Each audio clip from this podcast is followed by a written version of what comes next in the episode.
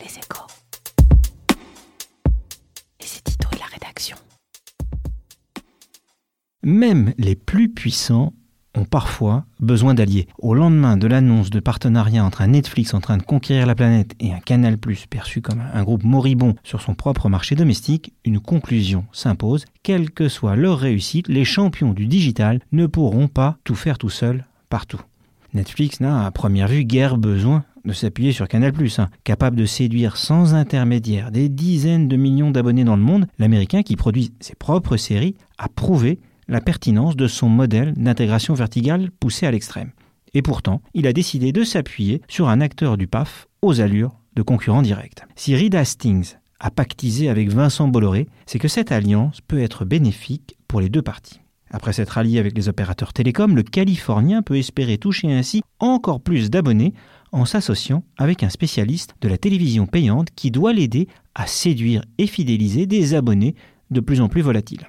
Confronté à l'émergence de nouveaux rivaux comme Amazon, Apple ou Disney, qui parient eux aussi sur les séries, Netflix a besoin de continuer de croître. Et en promettant à ses clients qu'ils payeront moins cher et bénéficieront d'une offre plus simple que s'ils s'abonnaient directement à une multitude d'offres, Canal+, lui, se réinvente en tant qu'agrégateur. À l'image d'un Amazon qui plutôt cette année a noué un partenariat avec Monoprix, dans bien des secteurs, les pères de la révolution numérique reconnaissent que l'union peut encore faire la force. Le digital a poussé les entreprises à miser sur des verticales, à devenir très fortes dans un métier, puis à tirer parti de leur puissance en mondialisant leur offre. Cette stratégie efficace se heurte toutefois à deux limites. La première est que même si la stratégie peut être dirigée depuis un siège social américain, il faut ensuite disposer dans chaque pays d'équipes capables d'adapter l'offre et de stimuler la demande. Les vieilles multinationales ont mis des décennies à tisser une telle toile. Même les startups qui vont vite manquent de temps. La seconde est que dans ce monde plein de spécialistes monothématiques, la vie des consommateurs se complexifie.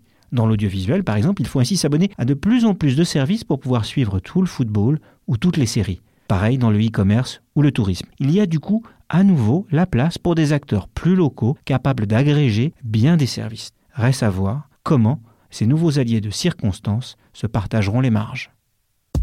Retrouvez tous les podcasts des échos sur votre application de podcast préférée ou sur leséchos.fr.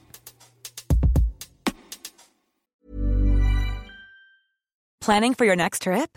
Elevate your travel style with Quince. Quince has all the jet setting essentials you'll want for your next getaway, like European linen, premium luggage options, buttery soft Italian leather bags, and so much more. And is all priced at 50 to 80% less than similar brands. Plus, Quince only works with factories that use safe and ethical manufacturing practices. Pack your bags with high-quality essentials you'll be wearing for vacations to come with Quince. Go to quince.com/pack for free shipping and 365-day returns.